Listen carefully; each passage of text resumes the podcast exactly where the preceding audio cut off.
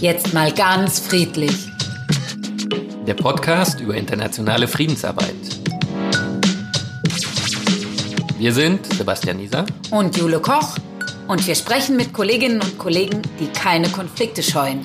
Von Bolivien bis in den Irak, von Ruanda bis in die Ukraine, von den Philippinen bis nach Guatemala. Herzlich willkommen zum neuen Podcast. Jetzt mal ganz friedlich. Ja, schön, dass ihr wieder dabei seid. Und heute mal mit einer ganz besonderen Folge, denn wir haben heute einen Gast. Sebas, das sagst du immer eine ganz besondere Folge. Das sind immer ganz ja. besondere Folgen. Ja. Aber, aber heute mal eine, eine Folge, die ein bisschen tatsächlich außerhalb äh, des Normalen ist, denn wir haben erstens nur einen Gast und zweitens äh, unser Gast, Lisa Picot, ähm, arbeitet mit dem Forum ZFD. Und sie arbeitet in Deutschland. Und sie arbeitet in Deutschland, genau. Wir also viele Besonderheiten heute, da gebe ich dir mal recht. genau. Und ähm, vielleicht müssen wir da nochmal einen kleinen Rückgriff machen. Ne? Ähm, wir haben ja immer vorrangig jetzt von uns berichtet. Uns heißt in diesem Fall erstmal Guatemala, aber natürlich auch aus unserem Programm. Ähm, der Ziviler Friedensdienst? Der Zivile Friedensdienst, aber der GIZ. Ja. Aber es gibt noch andere Organisationen, die zusammen den zivilen Friedensdienst bilden. Ne? Mhm. Jule, du hast, also es gibt äh, neun, ja, ich habe recherchiert. Ja, Nein, ich wusste gut. das natürlich alles. Es gibt neun unterschiedliche Träger dieses Programms, ziviler Friedensdienst. Das sind vier kirchliche Träger, vier zivilgesellschaftliche Träger und ein staatlicher Träger, eben die GIZ. Die kirchlichen, das sind Brot für die Welt, Irene, Agiamondo und AGDF. Und die zivilgesellschaftlichen sind Kurve Wustro, PBI, Peace Brigades International, der Weltfriedensdienst und Forum ZFD. Und beim Forum ZFD arbeitet die Lisa. Aber Lisa arbeitet nicht nur da, die hat auch schon andere äh, Träger äh, durch wollte ich gerade sagen. Hat auch schon bei anderen gearbeitet. kennengelernt, genau. So sagt man das, offiziell kennengelernt. Ja, wir freuen uns, dass du da bist, Lisa.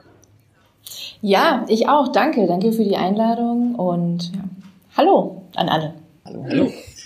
Noch zwei ganz kurze Stichpunkte. Bei wem warst du vorher und wo warst du vorher? Äh, ich war vorher bei Agiamondo ähm, und bei der GIZ. Beide Male in Kolumbien mit unterschiedlichen Aufgabenbereichen. Einmal auch in dem Bereich, was wir heute ein bisschen näher besprechen werden, PM&E, Planen, Monitoren, Evaluieren. Und ähm, das andere Mal mit der GIZ dann eher äh, als Beraterin direkt vor Ort mit ähm, dem Bereich Friedens- und Konflikttransformation. Also als Fachkraft, das, was Sebas und ich genau. machen. Okay. Ja, du hast jetzt schön das Thema schon vorgestellt. Das haben wir nämlich noch gar nicht erwähnt. P, M und E, drei magische Buchstaben. Was heißt das? Du bist PM und E Referentin.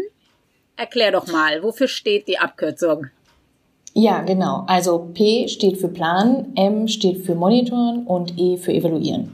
Hört sich jetzt eigentlich ähm, ja, ganz in Ordnung einfach an, wenn man sich das, wir kennen ja viele Abkürzungen, schmeißen ja. ja immer gerne mit rum. Fangen wir doch mal mit, mit dem Planen an.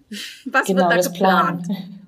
Ähm, ich stelle das immer sehr gerne so an einem Beispiel zum Beispiel von, unserem, von einer Reise da. Also wenn wir in Urlaub fahren, äh, dann schauen wir, wo wir hinfahren wollen. Momentan vielleicht nicht unbedingt äh, so weit weg, oder, aber generell ist eben die Idee, dass man dann schaut, okay, wo fahren wir hin?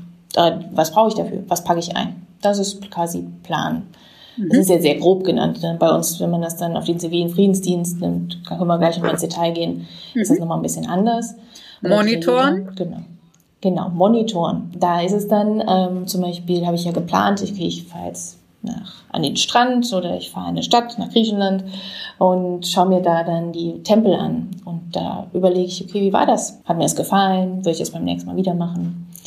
Jo, und dann sind zwei Wochen Urlaub rum. Und dann kommen wir zum E. Also evaluieren. Also schaue ich, okay, wie war denn jetzt dieser Urlaub? Hat das wirklich meinen am Anfang geplanten Herausforderungen oder ähm, ja, Wünschen entsprochen? Oder würde ich beim nächsten Mal was ganz anderes machen? Also kein Städteurlaub, sondern vielleicht doch eher der Strand- oder Bergurlaub mit Wandern. Ja, und das ist grob, ganz grob gesagt, was P, M und E bedeutet. Mhm. Und du machst das ja in der Geschäftsstelle des Forum ZFD in Deutschland, richtig? Und hast bist zuständig aber für ganz äh, alle eure Einsatzländer und Programme. Genau, also man kann sich das so vorstellen, ich sitze in, hier in Deutschland in unserer Geschäftsstelle in Köln mit äh, dem, dem Rest unseres Teams, was eben auch die Außen die Programme mit begleitet und ähm, bin dann immer im Kontakt mit den einzelnen Programmen. Es sind ähm, acht Programme in elf Ländern, ähm, die wir begleiten. Es sind mehr Länder als Programme, weil das westliche Balkanprogramm aus vier Ländern besteht, ähm, aus, dem, aus Nordmazedonien, Kosovo, Serbien und Bosnien-Herzegowina die aber in einem Programm zusammengefasst sind. Also so ein bisschen wie das Regionalprogramm, was ähm, es auch in, in, Mittelamerika gibt, wo es auch unterschiedliche Länder in einem Programm zusammengefasst sind im ZFD. Und dabei ist es eben so, dass ich den in unterschiedlichen Prozessen begleite. Das ist auch das Wunderschöne an diesem Beruf, ähm, dass er sehr vielfältig ist. Das jedes Programm hat eigentlich eine Person vor Ort, die auch für PM und E verantwortlich ist. Das ist entweder eine internationale Fachkraft oder eine lokale Person. Ähm, und die begleiten dann die Prozesse vor. Das heißt, okay, wir fangen jetzt ein Programm komplett neu an. Also wir gehen irgendwo neu hin, ähm, sagen, okay, wir würden jetzt gerne im ähm, Südsudan ein neues Programm öffnen. Also wir würden da gerne arbeiten. Im Südsudan. Das ist dann schon ein bisschen anders als eine Urlaubsplanung. Ja. ja, genau. Da merkt man dann schon, wo die Komplexität äh, beginnt. Ähm, da wird dann nicht nur einfach gesagt, ja, ich reise, mach, packe jetzt meinen Koffer und das wird schon gut gehen, sondern da müssen dann verschiedene andere Sachen mit berücksichtigt werden. Und wie zum Beispiel, welche Akteure sind vor Ort, äh, welche anderen Institutionen arbeiten da und all sowas, das wird natürlich dann in einer ziemlich langen Analyse. Das heißt, PM und E ist auch was, was viel Zeit in Anspruch nimmt. Ähm, und um nochmal auch auf das eben die Frage zurückzukommen, ich begleite das eben vor Ort. Also bin hier in Köln, aber bin in regelmäßigem Kontakt über Skype, über E-Mails, ähm, in Team-Meetings mit eben den einzelnen PM&E-Beratern, wo wir uns austauschen. Ähm, ich habe also damit auch ganz unterschiedliche Teams. Ich habe mein Team hier in Deutschland in der Geschäftsstelle mit den sogenannten Regionalreferenten, die eben auch die einzelnen Länder begleiten, aber dann auch gleichzeitig die einzelnen PMD-Berater vor Ort, die dann wirklich als direkten Ansprechpartner für die Programme da sind. Ähm, und dann bin ich eben auch noch mit anderen Personen aus unserer, aus unserer Organisation eben auch im Kontakt, weil PMD eben so ein übergreifendes Thema ist, wo man dann zum Beispiel das auch für Kommunikationsabteilungen benutzt, um ähm, Lobbyarbeit zu betreiben. Da würde ich nochmal ganz konkret eigentlich einsteigen. Ähm, gehen wir mal ein bisschen außerhalb von Corona, 2019 zum Beispiel, ja, was, was war da so im Plan? Was hat man dann gemonitort und evaluiert. Ja, ähm, eine kleine Komponente ist zum Beispiel, das westliche Balkanprogramm hat einen sehr starken Schwerpunkt auf, das, auf dem Thema Vergangenheitsaufarbeitung. Also was ist in der Vergangenheit gerade mit ähm, Ex-Jugoslawien, ähm, die Aufspaltung in die einzelnen Länder, all das, was hat das bedeutet kulturell, ähm, Identität und speziell mit vielen Jugendlichen arbeiten die da zusammen. Also was die da dann äh, machen, ist mit Jugendlichen Jugendcamps äh, gestalten, Sommercamps, ähm, um mit ihnen gemeinsam über die Vergangenheit zu arbeiten. So, um zu schauen, okay, was heißt denn Vergangenheit für euch und was heißt Zukunft für euch und was, wie beeinflusst euch das? Also auch so ein bisschen kann man das auch mit Deutschland, was mit uns nach dem Zweiten Weltkrieg auch passiert ist, vergleichen und was auch mhm. bestimmt viele Jugendliche hier in Deutschland im Geschichtsunterricht oder in anderen Themen eben behandelt haben. Genau, und dann plant man das. Dann sagt man, okay, ähm, wir würden jetzt gerne mit einer Organisation, einer Jugendorganisation zum Beispiel dazu arbeiten oder einer anderen Organisation, die mit Jugendlichen arbeitet und dann entwickelt man zusammen dieses Projekt. Also man setzt sich Plant es dann eigentlich das Projekt vor Ort oder planst du das oder plant ihr das zusammen? Äh, nee, das machen, deshalb haben wir genau auch die Projekte, also die PME-Berater vor Ort, mhm. ähm, die das dann machen. Weil das wäre einfach zu viel, weil man muss sich das vorstellen, ein Programm kann schon alleine 15 Projekte oder so haben. Und wenn ich dann mhm. jedes Projekt irgendwie auch nochmal einzeln begleiten müsste, das kann eine Person einfach nicht stemmen. Deshalb haben und vor Ort haben die Leute, haben die ja auch einen besseren Einblick in den Kontext und kennen genau, die, die kennen den Kontext, die sind teilweise von dort, wie ich gesagt, das sind eben auch nationale Personen und das macht es einfach. Die sprechen die Sprache, also klar, Englisch ist zwar eigentlich so unsere Hauptverkehrssprache, sage ich einfach mal, aber vor Ort ist es dann schon auch immer noch mal besser. Okay. Die lokale und Sprache. Ihr habt dann sozusagen diese Jugendcamps äh, geplant. Was ist dann die Phase des Monitoring?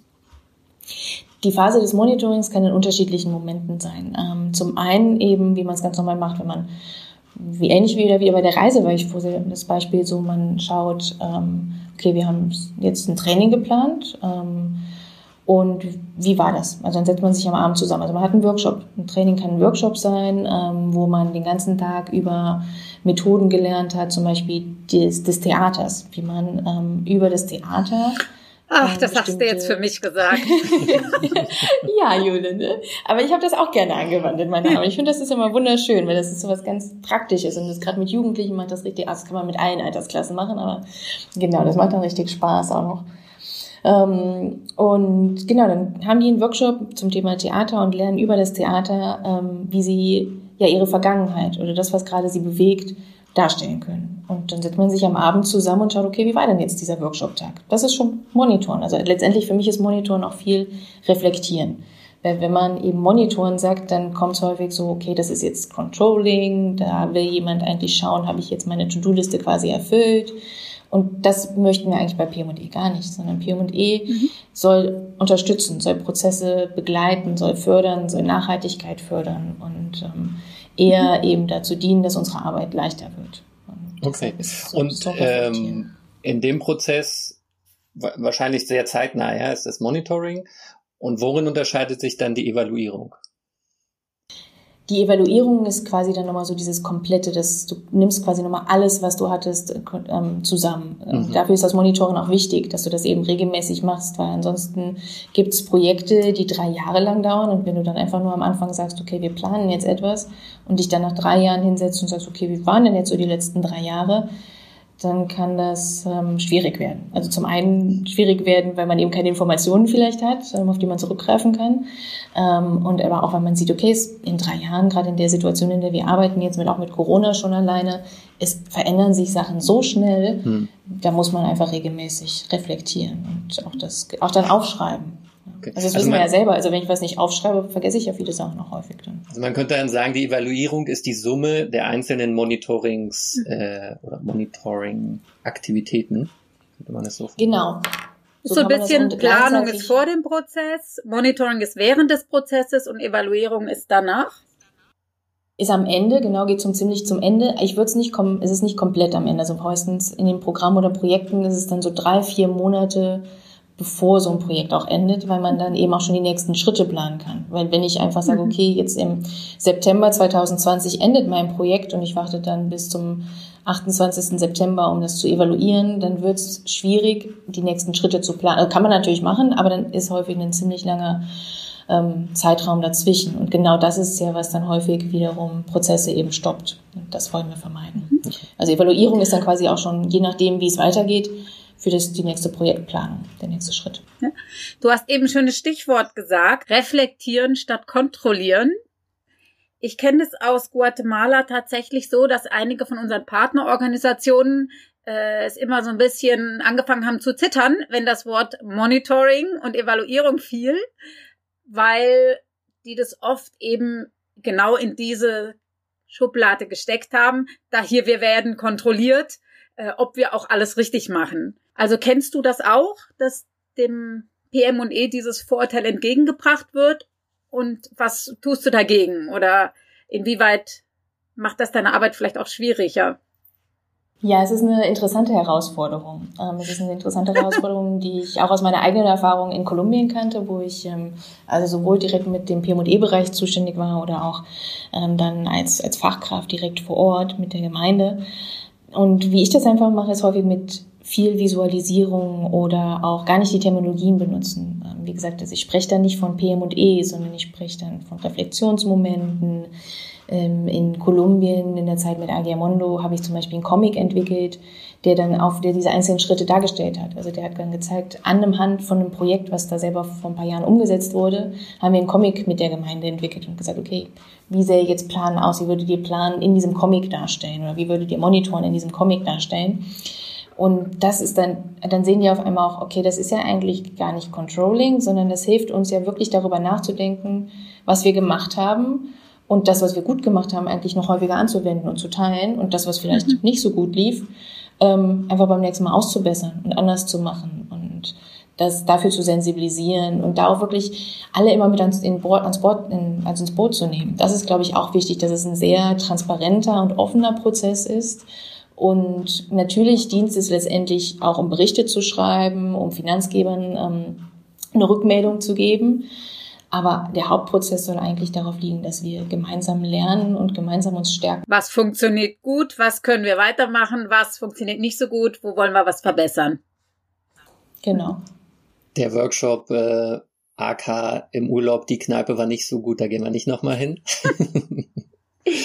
Aber wie sieht denn eigentlich so dein Alltag dann aus? Ja, also sagen wir so, du hast äh, deine Kolleginnen und Kollegen vor Ort, die auch mit PME das äh, sehr sehr dezentral machen. Was ist deine Aufgabe? Was, was machst du Tag für Tag auch? Mhm.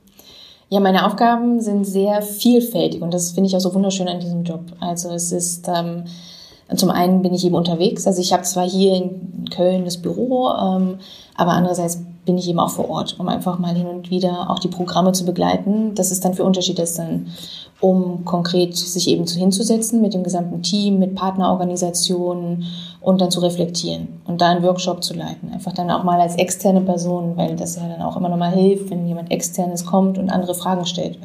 Ich bin natürlich mhm. verbunden mit dem Programm, bin ständig im Austausch, aber ich stelle dann trotzdem immer mal an, auch eine Frage, die für die anderen ganz normal ist, aber einfach, wenn man diese Frage dann nochmal stellt und darüber nachdenkt, das hilft. Und ähm, das ist ein Bereich. Andererseits ist es auch viel in der Erarbeitung von kreativen Methoden. Also ich bin jetzt in, in der Erarbeitung einfach, auch ähnlich wie ihr gerade diesen Podcast hier aufnehmt, fand ich das eigentlich auch eine sehr interessante Methode, Podcast oder Videos zu machen, um eben PM&E zu erklären. Ähm, mhm. Einfach das dann noch, also das ist dann so der kreative Teil. Ähm, und dann kommt es aber natürlich auch ganz normal zu ganz vielen Meetings, ähm, Gesprächen ähm, auf den unterschiedlichen Ebenen. Also das, oder auch selber, Sie habt ja am Anfang gesagt, okay, der ZFD besteht aus unterschiedlichen Trägern. Das ist ja Teil eines Konsortiums. Ähm, da bin ich eben auch im Austausch. Jedes, jeder, jeder Träger hat eigentlich mhm. einen PM&E Referenten, also Agiamondo, mhm. BZ, und die sitzen auch in Deutschland. Und da tauschen wir uns natürlich auch aus, auch um zu schauen, okay, wo können wir denn gemeinsam ähm, die gleichen Methoden anwenden. Also das ist ja auch viele, dadurch, dass ja auch die einzelnen Träger in den verschiedenen Ländern alle gemeinsam vor Ort sind oder zu unterschiedlichen Anteilen vor Ort sind und dann vielleicht noch mit ähnlichen Partnerorganisationen arbeiten, ist es da auch wichtig, dass wir ähnliche Methoden anwenden. Einfach nicht oder auch mit, genau, mit ähnlichen Methoden arbeiten. Theater genau. zum Beispiel. Ja, Theater. also du arbeitest eigentlich auf drei unterschiedlichen Ebenen wenn ich das richtig verstanden habe. Du genau. bist die Schnittstelle für die Kolleginnen in den Einsatzländern. Du arbeitest auf der Ebene deiner Organisation und du arbeitest noch eine Ebene allgemeiner auf, mit dem Kon äh, im Konsortium mit den ganzen unterschiedlichen Trägerorganisationen. Ja, das ist genau richtig, ja. Ist das, also du hast jetzt ein paar Mal erzählt von Podcast, Video, Comic, erklären, wie funktioniert oder was ist PM&E. Ist das was deiner Erfahrung nach, was man erklären muss? Also ist das neu für viele oder ist einfach nur der Begriff ein neuer? Es ist, ja, wie ist die Geschichte von PM&E? Ich glaube, die ist ziemlich lang, die würde ich jetzt nicht komplett, aber was. Ah nee, wir haben nur 30 denn? Minuten. Ähm, und wie ich ja eben sagte, also PM&E ist ja letztendlich die Überschrift. Die Überschrift für Plan, Monitoren und Evaluieren und darunter gibt es ganz viele unterschiedliche Methoden, die angewandt werden, um das eben umzusetzen. Und das ist einfach wichtig. Das ist wichtig, das zu erklären, ähm, den Mitarbeitern, den Partnerorganisationen und dabei ganz transparent zu sein.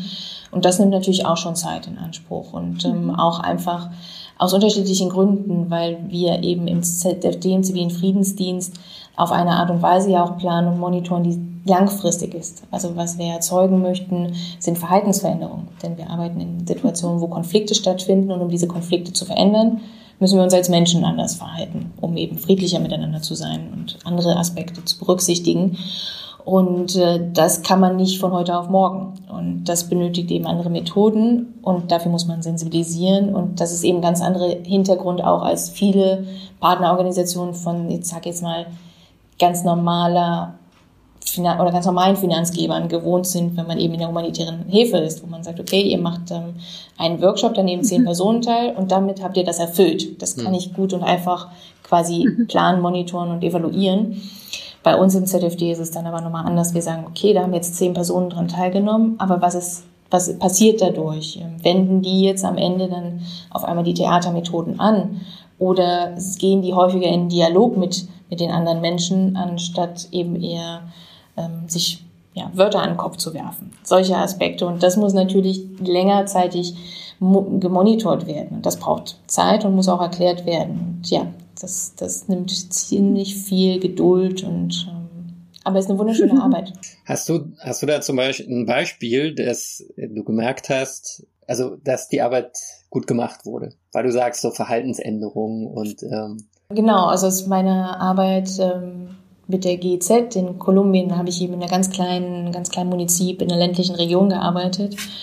Und was da für mich ähm, ausschlaggebend war, also wie gesagt, die Idee war dort, dass man das Friedensabkommen, was auf nationaler Ebene unterzeichnet wurde, auf eine ziemlich lokale Ebene umsetzt. Und die Menschen dort, die konnten das Wort Frieden eigentlich nicht hören oder nicht viel damit anfangen, ähm, weil die einfach sehr vom Konflikt betroffen waren und immer in den letzten 60 Jahren damit gelebt haben. Und für mich war einfach ein Moment, wo mir auf einmal jemand in dieser Gemeinde gesagt hat, wir hatten dann, ich habe halt häufig damit gearbeitet, dass ich mich einfach auf einen Kaffee mit Menschen getroffen habe oder dass wir gemeinsam gekocht haben und während dieses Kochens dann etwas erarbeitet haben oder über was gesprochen haben, uns für etwas sensibilisiert haben, gesagt haben, da war es sehr wichtig, das Thema Werte. Und dann hatte ich einfach damit angefangen, okay, was ist denn die Geschichte dieses, dieses Ortes, wo wir hier leben? Ähm, was bedeutet das eigentlich? Welche Identität habt ihr? Und wir haben darüber gesprochen, haben gekocht, haben Kaffee getrunken. Okay.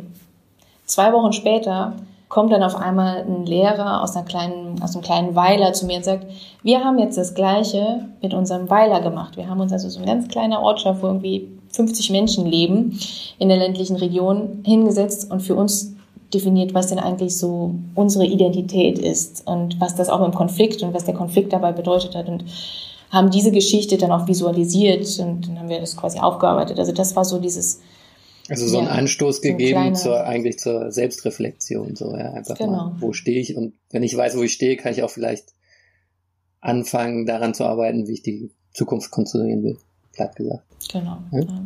Ja, schön. Und ähm, gibt es eigentlich unterschiedliche Spezifika je nach Land oder nach, nach Themenschwerpunkt oder kulturellen es Kontext gibt, zum Beispiel? Es gibt halt generelle Richtlinien. Also ich will es nicht Richtlinien. Es ist eine, sagen wir mal, Handbücher und es gibt Methoden und wo man sich schon sehr stark auch darauf geeinigt hat. Eigentlich so ein Konsortium ist eine Methode, das ist das Outcome Mapping. Ähm, und da haben unterschiedliche Sowas ähm, musst ja, du erklären, ist, Lisa. Outcome Mapping. What's that? Ja, also das, das ist eben eine Methode, die speziell darauf auch sehr partizipativ ähm, dieses Planmonitoren und Evaluieren begleitet. Also die darauf dann schaut, okay, wie können wir denn planen, also Verhaltensveränderungen wirklich in gewisser Weise planen, monitoren und evaluieren. Aber das ist dann natürlich in jedem Land irgendwie auch wieder ein bisschen unterschiedlich, je nachdem, ob ich dann mit Personen, zum Beispiel in Kolumbien habe ich mit Personen zusammengearbeitet, die gar nicht schreiben und lesen konnten. Dann habe ich eben überhaupt nicht erwähnt, was dieses PM&E bedeutet, sondern wir haben über die Theaterarbeit, über Träume definiert, okay, was ist denn jetzt deren Projekt? Was möchten die eigentlich umsetzen, um zum Frieden in der Region beizutragen? Ähm, und dann, wie wird das dann weiter definiert? Ähm, und, und gemonitort. Ähm, und das, da ist dann jeder wieder sehr flexibel. Und das ist auch, glaube ich, das Wichtige, dass man dann schaut, das muss natürlich nachher am Ende irgendwo in Formate, also in, in Berichte verfasst werden. Das ist dann die Aufgabe von den Fachkräften. Ähm, aber speziell, wie man das mit den Partnern umsetzt und wie man das herangeht, ob ich da dann, das hängt natürlich dann auch wieder ab, wenn ich dann ein großes Institut habe, die auch akademisch arbeiten, da kann ich natürlich mit Fachbegriffen herankommen. Und denen, da, denen würde wahrscheinlich so eine Theatermethode nicht unbedingt zusagen. Und ähm, genau, also da passt man das dann so ein bisschen an, welche, welche Notwendigkeiten das hat. Aber was auch am Ende auf jeden Fall immer wichtig ist, ist, diese ganzen Lernprozesse festzuhalten. Und ähm, das nicht nur für den Finanzgeber, sondern auch für uns, also damit mhm. wir davon lernen und sowas dann auch weiter anwenden können. Mhm. Gibt es auch einen Austausch zwischen den einzelnen Programmen? Ist der intensiv? Also, dass nicht nur du die Schnittstelle bist, sondern dass auch im Balkan gelernt wird vom, ja, du hast die anderen Länder gar nicht aufgezählt, in denen ihr arbeitet. Genau. Ähm, ja, also ich kann ja erstmal die eine Frage, wir arbeiten auch noch ähm, in, in Jordanien, im Libanon, in Israel-Palästina, mhm. im Irak, im Nordirak, ähm, dann noch in der Ukraine, ähm, in den Philippinen und in Kambodscha. Mhm. Und ja, zwischen den Programmen bestehen auch unterschiedliche Arten von Austausch. Zum einen über die PM&E-Berater. Ähm, das ist eben das Schöne dadurch, dass die ja in ihren einzelnen Programmen immer ziemlich gut wissen, welche Projekte da stattfinden. Können die dann zum Beispiel sagen, also ähm, der PM&E-Berater in den Philippinen, der weiß jetzt, okay, die arbeiten zu konfliktsensiblen Journalismus. Und der und dann sagt aber auch der ähm, PM&E-Berater im Libanon, hey, meine Leute möchten jetzt auch gerne dazu arbeiten. Können wir euch da nicht irgendwie verknüpfen? Und dann beginnt das. Also das ist jetzt so das, ein bisschen runtergebrochen, das, aber genau. Es dauert dann seine wir, wir Zeit. Wir kennen aber auch so, jemanden, der so zu konfliktsensiblen Journalismus arbeitet. ähm, genau. Vielleicht noch eine Aktualitätsfrage. Was bedeutet jetzt eigentlich die Corona-Krise für, für PM&E und deine Arbeit? Ganz unterschiedliche Dinge bedeutet Corona für uns. Also zum einen für mich natürlich erstmal auch ähm, keine Reisen. Ähm, ich bin sehr virtuell, viel stärker noch virtuell als vorher mit den Teams vor Ort äh, in Verbindung, was natürlich auch ein höherer Zeitaufwand einfach ist, den man da mit berücksichtigen muss und schauen muss, okay, wie kann man jetzt Workshops, die eigentlich sonst physisch stattfinden, virtuell umsetzen. Und auch generell eben zu schauen, ähm, okay, unsere Projekte oder ähm, Programme sind ja an einem bestimmten Kontext. Also man schaut ja immer zuerst, wenn man so solche Dinge plant, wie sieht denn der Kontext aus? Welche politischen Situationen sind vor Ort, welche Akteure und die verändern sich natürlich auch jetzt teilweise durch Corona, Covid-19 und dadurch ist es auch immer ein sehr enges, eine enge Begleitung einfach da zu schauen, okay, wie beeinflusst das unsere Projekte oder Aktivitäten, die geplant sind. Wir hatten vorher das Beispiel mit Jugendlichen in einem Sommercamp. Wie können wir das jetzt anders aus. angehen? Genau, welche Möglichkeiten gibt es denn? Kann man das eigentlich, könnte man vielleicht wenn zumindest eine gewisse Anzahl an Personen sich an einem Ort treffen könnten, kann man die dann an verschiedenen Orten und das Ganze dann virtuell verbinden. Ähm, das, und da schauen wir eben, da sind die PM&E-Berater vor Ort dann immer auch sehr stark gefragt oder man auch speziell dann mit Monitoren zu schauen. Ähm, wir haben bestimmte, sage ich jetzt mal, Meilensteine definiert, die man erreichen möchte unter einem Jahr. Ähm, so Unterziele quasi. Wenn wir die jetzt nicht erreichen oder erreichen wir die vielleicht auf, auf eine andere Art und Weise. Also viele haben auch gesagt, wow, unsere Kommunikation mit den Partnern ist auf einmal eine ganz andere, auf eine positive Art und Weise. Wir telefonieren häufiger ähm, oder wir sind auf andere Art und Weise viel häufiger auch im Kontakt, was wiederum die Art und Weise des Austauschs und des gemeinsamen Lernens stärkt. Also damit ist auch, mhm. das ist auch eine positive Art, die uns jetzt Covid-19 quasi bringt und wo man dann auch schaut, okay, wenn es dann irgendwie wieder, sage ich mal, zu einem Normalzustand kommt, wie kann man das auch weiter nutzen? Das ist ja was Positives dann. Passiert Sehr das auch schön. in den Ländern, die äh, zwölf Stunden Zeitunterschied haben? Ja, ja, also das habe ich gerade ein ganz gutes Beispiel. Äh, vor diesem Podcast komme ich, kam ich gerade aus einem ähm, Workshop, aus einem virtuellen Workshop mit einem, mit dem ganzen PM&E-Team raus. Also wir hatten die letzten zwei Wochen montags, mittwochs, freitags morgens von 8 Uhr bis 12 Uhr ähm, europäischer, also deutscher Zeit. Ein Workshop, wo sich dann aber auch unsere beiden P&E-Berater aus Kambodscha und den Philippinen zugeschaltet haben. Und das war natürlich dann dieser Zeit auch so angedacht, damit die am Nachmittag teilnehmen können, weil ansonsten ist das eigentlich nicht möglich. Man zeigt auch, man kann sich auch flexibel dann irgendwie anpassen, so dass alle dabei sind. Und das ist auch ein interessanter Lernprozess quasi für uns. Schön. Sehr schön. Flexibilität. Gut, dann äh, danke dir für die Einblicke in deine Arbeit und in das, was PM&E bedeutet. Wir haben überlegt, da wir dir ja jetzt nicht unsere üblichen drei Fragen stellen können, oder wir könnten sie stellen, aber sie machen vielleicht nicht so viel Sinn, wenn sie sich auf Köln beziehen. Ähm, stattdessen würden wir dich bitten, dass du uns vielleicht drei Empfehlungen gibst. Was muss man tun, damit Projekte gelingen? Das ist eine sehr herausfordernde Frage, Jule. Also ähm, ich glaube, deswegen stellen wir sie auch der Fachfrau. Danke. Ich glaube, da kann man bestimmt mehr als drei Empfehlungen geben. Ähm, einfach aus meiner aus meiner Erfahrung heraus, sowohl von der Projektarbeit vor Ort und auch mit der Begleitung von Projekten eben jetzt aus Köln, was ich da an die Hand geben würde, ist, sich Zeit zu nehmen. Also ein mhm. großer Thema ist wirklich Zeit, Zeit am Anfang zum Planen, Zeit, die man auch braucht, um Vertrauen aufzubauen, ähm, um mit den Partnern in Kontakt zu kommen, um Klarheit zu haben über die Situation vor Ort. Also das ist wirklich ein sehr großer Faktor, den man häufig leider nicht hat, ähm, aber den ich jedem sehr ans Herz lege. Und ähm, dadurch sind am Ende viele Sachen wesentlich einfacher.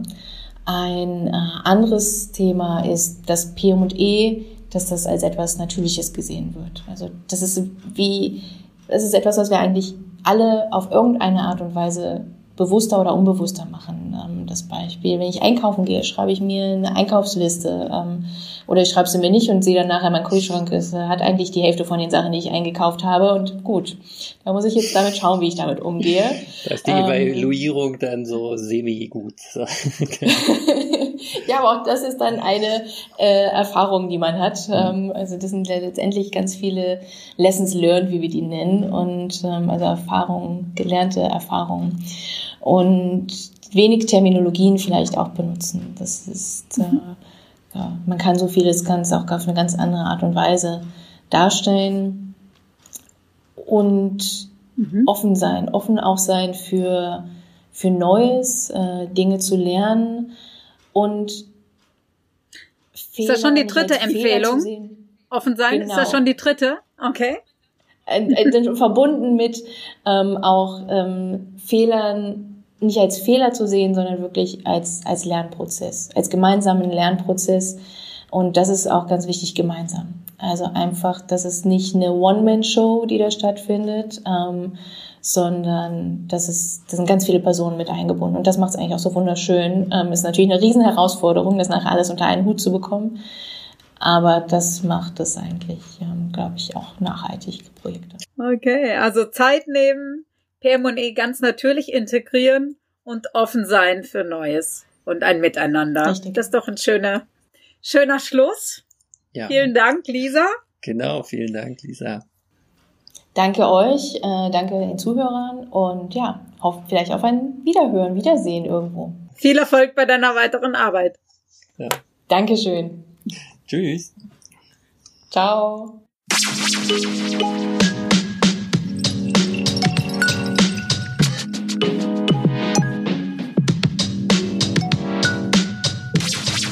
Das war der Podcast Jetzt mal ganz friedlich mit Jule Koch und Sebastian Nieser. Mehr Informationen, was Frieden kann, findet ihr auf der Website ziviler-friedensdienst.org. ziviler-friedensdienst.org